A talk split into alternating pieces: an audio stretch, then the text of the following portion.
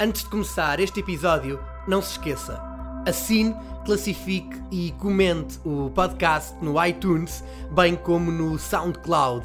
Aproveite o embalo, deixe-nos um like no Facebook e siga-nos no Instagram. É fácil, basta procurar no mundo dos que são grandes. Assim está a contribuir para crescermos juntos. Vamos a isto? Que entre genérico.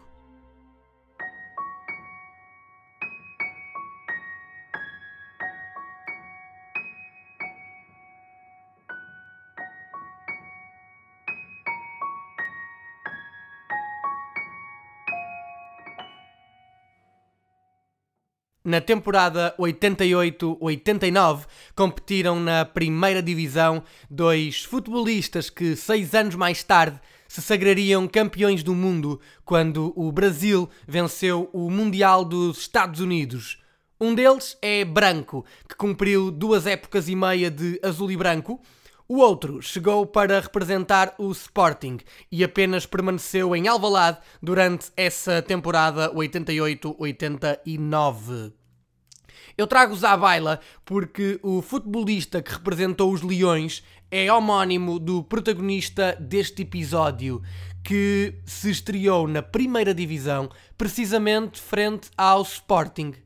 Estávamos em setembro de 2000 e disputava-se a terceira jornada do campeonato. No 1 de maio, Sporting Clube de Braga versus Sporting Clube de Portugal. Venceram os da casa por 3-2, com golos de Fer, protagonista do 29 episódio do podcast, e de Edmilson. Para os Leões, marcaram Bino e Edmilson. Bom, isto hoje é, é só homónimos.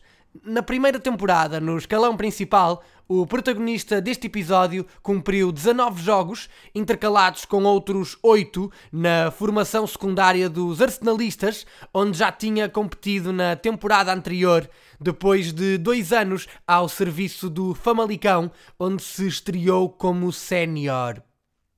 No verão de 2002, muda-se para o Benfica, permanecendo na luz durante 4 anos e meio e disputou mais de centena e meia de partidas, festejando 3 golos e 3 troféus. Um campeonato, uma taça de Portugal e uma supertaça Cândido de Oliveira.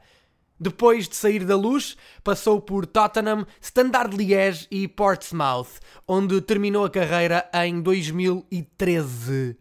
Vestiu a camisola da Seleção A em seis ocasiões, estreando-se em novembro de 2002 num amigável frente à Escócia, disputado no mesmo estádio onde se estreou como sénior, o 1 de maio.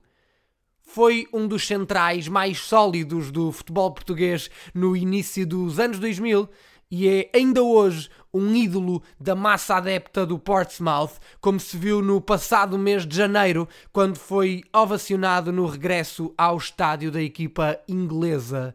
Falo de Ricardo Rocha. Eu sou o Paulo Freitas e este foi o 33º episódio do podcast No Mundo dos que são grandes. Até breve.